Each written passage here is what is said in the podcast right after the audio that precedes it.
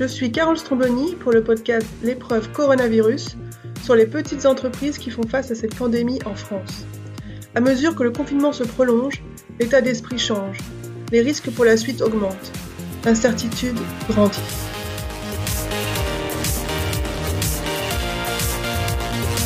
Dans cet épisode, j'aimerais revenir sur le mot épreuve. J'ai intitulé ce podcast L'épreuve coronavirus car nous vivons une épreuve collective et individuelle avec ce virus qui bouleverse nos modes de vie, nos vies. Et c'est aussi comme l'épreuve d'un livre, cette feuille imprimée servant à la correction d'un texte avant le tirage. Sommes-nous face à une épreuve qui est aussi un entraînement avant des temps plus difficiles? C'était vraiment la problématique que je me suis posée avant d'aller interviewer les DG de PME au tout début du confinement. Dès le jour 4, j'avais euh, une interview. Alors, on m'a posé la question, quand je dis jour 4, en fait, c'est 4 jours après l'allocution du président Macron un jeudi soir qui nous demandait de rester chez nous sans parler de confinement. Donc j'ai considéré que le jour 1, c'était le vendredi suivant, même si techniquement, c'est notre Premier ministre le samedi soir qui a ordonné euh, la fermeture à minuit euh, des établissements accueillant du public et n'étant pas de première nécessité. Donc ce jour 1, c'était le vendredi. Le jour 4, c'était donc vendredi 1, samedi 2 le lundi 4, où j'avais interviewé euh, Jean-Marc Neveu. Et donc j'aimerais revenir sur ce côté épreuve et voir un peu cette euh, vision des DG qui représente aussi des citoyens au fur et à mesure du confinement.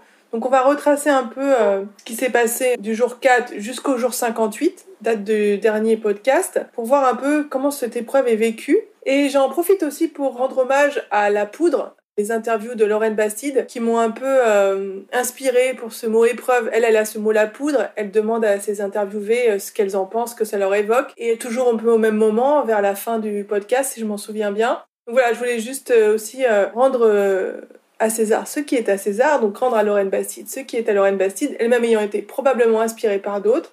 Voilà, c'est aussi ça qui m'a inspiré d'avoir certaines questions un peu similaires. Et vous verrez aussi que la qualité audio des épisodes s'améliore pour trois raisons. Une, c'est le hasard. Je sais pas pourquoi. Parfois, c'est très net, parfois non. Deux, j'ai commencé à utiliser Zencastre, qui est un outil euh, qui permet d'enregistrer sur son ordinateur une voix non compressée à partir de l'épisode avec Xavier Pinon. Et trois, j'ai eu à partir de cet épisode aussi la précieuse aide de Mathias Arignon, qui est ingénieur son et qui a fait euh, des miracles, qui permet d'avoir un meilleur son. J'ai aussi enregistré ma voix avec un nouveau micro euh, qui est un Zoom H4 à partir du dernier épisode, donc avant celui-là, qui est celui avec Alexandre Adien. Voilà, donc vous verrez aussi l'amélioration au fur et à mesure de la qualité sonore. C'est parti avec Jean-Marc Neveu pour qu'est-ce que l'épreuve pour lui? Est-ce qu'il en vit? Est-ce qu'il a l'impression de traverser une épreuve individuelle et collective? Et là, on était au jour 4 du confinement. L'épreuve, euh, c'est, euh, je pense que c'est un bon mot parce que c'est à la fois une épreuve euh, individuelle, collective, sociale. Est-ce qu'on va être à la hauteur de ça? On peut toujours se le dire. Et alors c'est marrant parce que j'ai un bouquin de l'AFNOR qui s'appelle Gestion des risques sans question pour comprendre et agir sur la gestion des risques. Il n'y a pas un seul risque sur la pandémie, donc c'est marrant. Après, moi, je, suis assez patriote et euh, je trouve que, comme dit, alors j'essaie de retrouver la citation exacte. Je sais que tu aimes bien les citations, donc je vais essayer voir récupérer les citations. De Hugo qui dit, euh, donc ça cherche mon ordinateur, il est quand même pas, il, est pas hyper violent. C'est vrai que j'aime les citations. Jean-Marc euh, l'a retrouvé après notre interview. Donc je vous la cite, c'est donc Victor Hugo qui nous dit les ressources suprêmes sortent des résolutions extrêmes. S'embarquer dans la mort, c'est parfois le moyen d'échapper au naufrage. Et le couvercle du cercueil devient une planche de salut. Ce que Jean-Marc voulait en retenir, en tout cas ce que moi j'en retiens, c'est qu'effectivement, dans les situations extrêmes, on peut trouver des solutions euh, extrêmes, peut-être innovantes, peut-être nouvelles, euh, qui nous permettent de nous en sortir. Et d'ailleurs, euh, depuis l'interview, Jean-Marc m'a informé qu'il avait monté un partenariat entre son entreprise qui fabrique des pièces euh, en plastique et une euh, entreprise de lingerie qui s'appelle Lingerie Indiscrète qui est aussi dans la Vienne pour fabriquer euh, des masques. Voilà, un partenariat innovant pour le bien de tous et de toutes. Dans l'épisode suivant, je suis avec Benjamin Combe au jour 5 du confinement. Benjamin anime un collectif spécialisé dans le bien-être au travail, les ateliers durables. Depuis 2012, euh, il s'attache à proposer des ateliers et des conférences sur ce thème dans toute la France. Ça a été vraiment la catastrophe avec le coronavirus puisque tout a été annulé en mars et en avril. 60 k euros de CA prévisionnel qui disparaissaient en quelques jours. On a beaucoup parlé avec Benjamin et ses équipes euh, de la difficulté d'être parent et d'avoir des enfants à la maison pendant qu'on doit travailler. En plus de ces difficultés de reconquérir des clients, de voir le chiffre d'affaires remonter. Et voilà ce que Benjamin nous dit de son vécu pour euh, cette épreuve coronavirus. Oui, j'ai l'impression de vivre une épreuve parce que euh, moi j'ai vraiment besoin de, voilà, je suis quelqu'un qui bouge beaucoup euh, d'habitude. Voilà, je suis, donc je suis une épreuve, on va dire à titre personnel, dans voilà, dans le fait d'être confiné dans un appartement parisien. Après, je sais que j'ai des ressources et que ce soit au niveau professionnel, j'ai une super équipe euh, où voilà, on est en discussion tous les jours, on se retrouve, euh, on se fait le point à 15 heures, à 14 heures ou 15 heures parce qu'on sait que c'est le moment où, euh, où en fait les enfants peuvent éventuellement faire la sieste. Donc voilà, on se retrouve à ces moments-là, donc on se soutient entre nous et du coup j'ai l'impression qu'il y a d'autres formes de solidarité quoi et une autre manière de travailler ensemble. Donc c'est une épreuve, mais voilà, c'est comme toutes les épreuves, c'est-à-dire que ça nous pousse à revoir nos manières de bosser, de, fonctionner, de réfléchir. Donc je suis prêt quoi. J'ai vu des belles réactions qui m'ont fait un peu réfléchir euh, sur un groupe Facebook de quartier, euh, quelqu'un qui disait ben voilà, j'habite du quartier Jourdain qui est Paris 19e dans le nord-est. Quelqu'un disait bah je suis triste parce que je vois tout le monde partir alors qu'en fait c'est l'occasion finalement de faire vraiment village, ça s'appelle le village Jourdain et de dire bah, c'est l'occasion de faire village et de s'aider entre habitants, euh, de se mettre des petits mots, de, se connaître entre voisins, de pour il y a besoin d'aide chez les uns chez les autres pour apporter des courses, faire des choses, etc. C'est un message qui m'a touché. Je me suis dit, euh, on peut rendre la ville vivable avec un peu de solidarité. On, va essayer de faire ça. Dans l'épisode suivant, j'avais interviewé Shema Bourguiba, qui a cofondé et qui co-dirige un concept store vegan, aujourd'hui demain, qui se situe à Paris. On était au jour 12 du confinement. Shema était la première et la seule à ce stade de tous les DG que j'ai interviewés qui parlent vraiment de santé mentale. Pas de santé mentale au sens productiviste, je dois récupérer ma santé pour pouvoir travailler, pour pouvoir assurer pour mes équipes, plutôt de santé mentale pour soi. Qu'est-ce que ça fait finalement euh, ce confinement euh, Comment on retrouve de l'énergie euh, Qu'est-ce que c'est de binger des séries télé pour se remettre un peu d'aplomb Comment on peut être plombé dans une journée complète par le stress qu'on a pour sa famille Et donc c'était intéressant parce que dans les podcasts, dans les épisodes, j'essaie toujours de trouver la personne derrière la fonction. Et là, avec Schéma, ça a été assez simple et très franc. Ah oui, oui, oui, oui tout à fait, oui. J'ai l'impression de vivre une épreuve, oui. Enfin, un truc qui me tombe dessus en mode de marée, euh, c'est une épreuve, c'est à tous les niveaux. En tant que business, en tant que dirigeant, euh, dirigeante avec mon associé, euh, on a l'habitude de régler des problèmes et trouver des solutions à tout. Un peu dans l'urgence, un peu en se débrouillant. Mais là, c'est tout nouveau et surtout, ben, les impacts possibles sont énormes et on n'a pas de réponse en face encore une fois. Donc là, le côté épreuve, il est là. C'est que l'impact là est possible et monstrueux et on ne sait pas. Voilà. Donc là, c'est, elle est là l'épreuve. Et puis d'un point de vue personnel aussi, euh, forcément un peu comme tout le monde, quoi. Euh, c'est une épreuve. J'ai, j'ai un peu hâte qu'on voit le, la lumière au bout du tunnel, quoi. Mais c'est pas une, nouvelle semaine dans la vie d'un chef d'entreprise, hein, clairement. Hein. Dans l'épisode suivant, on suit Julien Lega au jour 15 du confinement. Donc Julien dirige avec ses deux associés une agence de stratégie créative et de transformation digitale à Saint-Étienne qui s'appelle cosmos.fr. Donc il fait principalement des ateliers créatifs et collectifs et tout son business euh, s'est trouvé profondément transformé avec le coronavirus. Il a dû euh, innover sur du distanciel, mettre ses équipes au télétravail.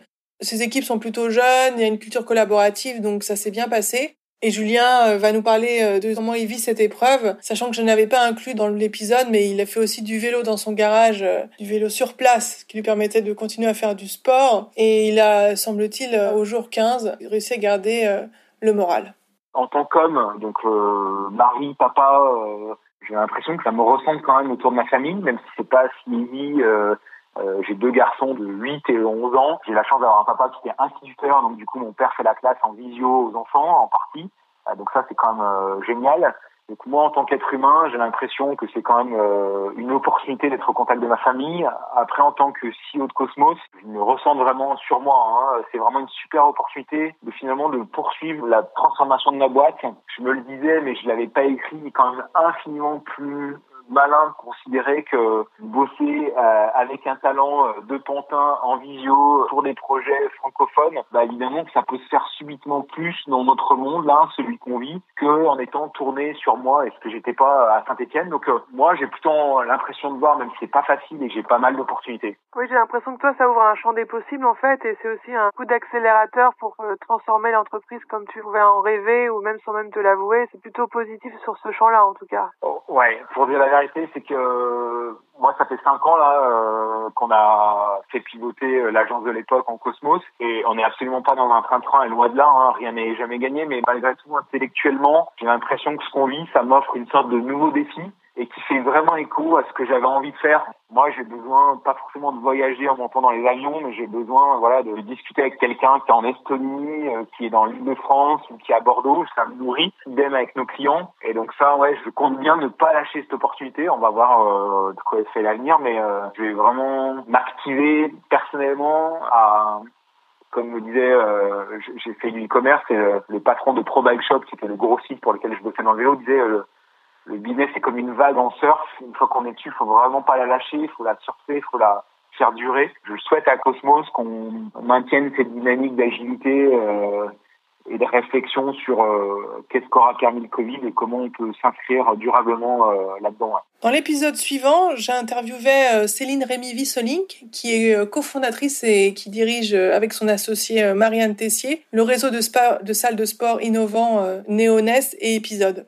J'avais déjà interviewé Céline pour mon livre Innover en pratique, euh, mener et réussir sa démarche d'innovation qui est sorti chez Erol en janvier 2020. Donc je savais déjà qu'elle innovait, je connaissais déjà euh, sa mentalité, sa façon de penser. Il se trouve qu'aussi elle est sportive. Euh, elle, elle me disait déjà à l'époque de l'interview, il faut toujours faire du sport, même si c'est pas grand chose, il faut s'y astreindre et c'est ça son conseil. Elle, elle fait du yoga et du jogging et même pendant ce confinement, elle faisait du jogging avec sa fille tous les jours. Voilà comment elle a vécu cette épreuve au jour 31 du confinement.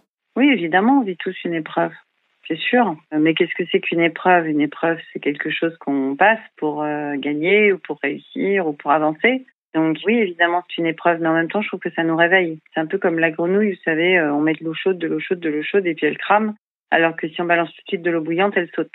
Et moi, je trouve que c'est un électrochoc pour euh, beaucoup de gens. C'est un électrochoc pour le monde de se rendre compte qu'on est capable de vivre en voiture, de vivre à domicile et de faire du télétravail et d'être efficace. On est capable de créer quand on est contraint. Plus on est contraint, plus on est créatif. Je pense que c'est un accélérateur de tendance et un électrochoc pour beaucoup de gens qui ont du temps en plus pour se poser des questions parce qu'ils sont chez eux, ils ont moins de sollicitations sociales, ils sont peut-être plus apaisés s'ils sont pas comme nous en train de bosser jour et nuit et encore. Et moi, je pense que c'est une épreuve pour le meilleur. Et j'espère que cette crise, parce que c'est quand même une crise sanitaire aujourd'hui euh, dont on souffre, aboutira évidemment à une crise économique dans une certaine mesure derrière parce qu'on sait qu'il y aura des dommages collatéraux, mais que ça permettra aussi de repenser un modèle de société peut-être un peu différent, plus orienté vers euh, la proximité, moins avoir des envies du bout du monde, euh, plus penser au ciel qu'on a connu à Paris pendant quelques semaines. Vous voyez les étoiles le soir. Moi, avec les enfants, je regarde les étoiles et je vois la Grande Ourse. Ça, ça n'est jamais arrivé en 20 ans à Paris. J'ai jamais vu la Grande Ourse à Paris. Donc, je pense que ça, c'est des électrochocs positifs qui donne envie de plus jamais acheter de voiture, euh, de consommer local, euh, de recréer peut-être une Europe plus forte, qui soit capable d'être plus armée, moins dépendante de pays lointains, sans en citer un en particulier, parce que je pense que c'est même pas le sujet. Le sujet, c'est vraiment de repenser une société plus égalitaire, moins dure, plus douce et plus centrée sur euh, les proches aussi, les amis, les proches, la famille. Enfin voilà, des choses qui retrouver un peu de sens aussi et être moins dans la course à l'échalote. Je trouve que c'est quelque chose d'important et peut-être que cette épreuve sera très salvatrice en réalité. Dans l'épisode suivant, je suis avec Flore Trotman au jour 36. Flore dirige une coopérative de stratégie urbaine de programmation et d'ingénierie de projet qui s'appelle Le Sens de la Ville et qui est située à Paris dans le 19e. J'étais vraiment contente de pouvoir interviewer Flore puisque euh, elle est à la tête d'une coopérative. Une coopérative, c'est une structure vertueuse qui demande aussi beaucoup de travail et j'étais contente de pouvoir euh, avoir ce point de vue-là d'une personne au sein d'une coopérative euh, dans Paris euh, qui se met soudainement au télétravail, qui est aussi bouleversée par les municipales, puisque dans l'urbanisme, ça compte beaucoup. Ces temps municipales sont souvent des années un peu moins intenses que d'autres. Et là, avec le décalage au confinement et l'incertitude sur le deuxième tour, ça restait un sujet assez anxiogène potentiellement. Voilà comment Flore vit cette épreuve. Je le vis plus comme une épreuve au sens épreuve du bac, c'est-à-dire une espèce de mesure de valeur, quoi dans le sens où, bien sûr, quand le monde s'arrête comme ça, c'est pour moi un moment de réinterrogation euh, pour moi et pour beaucoup de gens hein, sur euh, bah, justement le sens de la ville, qui est à la fois le nom de ma boîte et puis profondément sur le sens de la ville, de ce qu'elle peut être, de se réinterroger sur la valeur travail, sur la charge politique de notre rôle euh, aussi professionnel, sur l'équité dans le travail, euh, comme je l'ai dit, euh, on est une coopérative, donc on a tout un tas de débats aussi. Est-ce que tout le monde doit travailler de la même façon, euh, de façon égale, entre ceux qui ont des enfants, ceux qui n'en ont pas, ceux qui enchaînent avec une journée d'école derrière leur journée de travail ou pas Ou est-ce qu'il faut qu'on, du coup, qu'on pense à une équité plus qu'une égalité des horaires de travail? Bref, revoir le contrat social un peu sous-jacent au contrat qui nous lie à l'entreprise. Donc pour moi, c'est une épreuve dans ce sens-là, de remettre un peu les compteurs à zéro et de d'éprouver, de mesurer, de réinterroger tout ça. Je trouve que comme euh, responsable d'entreprise, ça appelle euh, un positionnement un peu schizophrénique. C'est-à-dire que on a un bout de notre cerveau qui euh, forcément est content de voir des espoirs de relance, des chantiers reprendre, des réunions se reprogrammer, parce que ben voilà, on se rattache de façon très pragmatique à la survie ou à la relance de son entreprise c'est un autre partie de notre cerveau, peut-être plus, émotionnel et philosophique, euh, qui espère que justement ça va pas reprendre comme avant. Et pour l'instant, j'ai du mal un peu à faire communiquer euh, ces deux parties de cerveau, quoi. C'est-à-dire que euh, beaucoup de tribunes, beaucoup de prises de parole sur euh, le monde d'après sera pas comme celui d'avant. Mais pour l'instant, euh, je trouve qu'on se situe, enfin, on souhaite vraiment dans le même individu, si on veut être honnête, hein, des choses assez opposées. Donc c'est peut-être une singularité de la période que je trouve pas forcément facile à conceptualiser, quoi. Dans l'épisode suivant, je suis avec Xavier Pinon, au jour 51 du confinement. Xavier, je l'avais aussi interviewé pour mon livre Innover en pratique. Il innovait déjà beaucoup, notamment m'avait impressionné parce qu'il me disait qu'il avait aucune réunion. Et à chaque fois que je lui envoie un mail, il me répond extrêmement rapidement, ce qui est assez rare pour un DG. Donc euh, vraiment des habitudes de travail euh, très modernes. Dans sa structure, la moyenne d'âge c'est 27 ans. Et la personne que j'ai interviewée dans l'épisode qui a fait euh, la publicité pour la Facebook ad avait seulement 22 ans. Donc c'est vraiment intéressant d'être dans un univers professionnel aussi jeune. Quand on a évoqué l'épreuve du confinement, c'était intéressant aussi de voir le contraste entre les décisions stratégiques vraiment exemplaires et aussi le vécu personnel qu'on peut avoir euh, pendant ce temps vraiment particulier euh, de confinement. Avec ma dernière question sur l'épreuve coronavirus, est-ce que Xavier a l'impression de vivre une épreuve aujourd'hui? Et si oui, de quelle nature? Je dirais comme tout le monde, mais une épreuve d'une intensité euh, quand même très très limitée à côté de celle bah, déjà du, du, personnel soignant qui fait face à des, des, charges de travail et puis des charges émotionnelles très importantes en plus d'un risque direct pour sa santé et je dirais aussi une épreuve euh, beaucoup moins euh, importante que euh, les chefs d'entreprise qui sont confrontés à une perte d'activité totale ou, très importante, qui sont extrêmement nombreux. Je pense à tout le monde du tourisme en fait, ou tout le monde de l'événementiel. C'est quand même des situations extraordinairement stressantes, rageantes, et je ne sais pas où ça va nous mener, mais je suis vraiment très inquiet si on n'arrive pas à ouvrir l'ensemble de ces activités à moyen terme. Donc, je dirais que c'est une épreuve parce que ça nous a forcé à nous réinventer, à faire un mouvement euh, commun euh, pour relancer l'activité qu'on n'aurait pas eu euh, sinon. Et parce que c'était aussi un peu un moment de stress parce qu'on savait pas trop jusqu'où ça allait baisser. Mais aujourd'hui qu'on n'est pas tiré d'affaire mais enfin qu'on voit qu'on survivra à cette crise c'est plus un moment intéressant en fait pour moi de remise en question de réflexion sur l'avenir de réinventer aussi des nouvelles formes de travail notamment avec le télétravail. Donc le côté épreuve moi je l'ai moins vécu finalement du côté professionnel que du côté personnel où bah, l'isolement. Est hyper je trouve compliqué à vivre. J'ai l'habitude de, bah, c'est un peu mon profil euh, d'MBTI hein, chez, chez, les ENFJ euh, comme chez les Enneagram 3 en général, on aime bien voir du monde. Et ça, moi, c'est ça qui me manque le plus, quoi, la sensation de d'isolement. Donc, je dirais que c'est plus une épreuve personnelle qu'une épreuve professionnelle. Professionnellement, en fait, j'ai plutôt aimé cette période, euh, même si euh, il y a eu des débuts compliqués, stressants, challengeants. C'est plus personnellement que je voudrais vraiment que ça s'arrête, quoi. Et puis aussi en tant que citoyen, en fait, du point de vue de, des conséquences sociales et économiques que c'est en train d'apporter. Je suis vraiment stressé pour la France, pour l'Europe euh, et, pour le monde sur les conséquences économiques et sociales de cette crise. Quoi. Elles sont massives et c'est vraiment du jamais vu depuis la Seconde Guerre mondiale. Jusqu'à quand est-ce qu'on va continuer à payer une partie importante des salariés euh, français euh, en chômage partiel aux frais de qui De la, je rappelle, du déficit de l'État, qui lui-même est racheté par la BCE, qui donc crée de la monnaie à l'infini? Est-ce qu'on tout le monde va continuer à avoir confiance dans l'euro si la BCE est une planche à billets perpétuelle. Euh, donc voilà, moi c'est toutes ces questions aussi en tant que citoyen qui m'interrogent et qui me font euh, craindre une épreuve de long terme, une épreuve collective euh, plus que professionnelle pour moi. Dans l'épisode suivant, j'étais avec Alexandra Dien au jour 58 du confinement. Alexandra dirige sous l'impulsion du fondateur et du président euh, Ponce un réseau de plus de 80 magasins et de kiosques dans toute la France.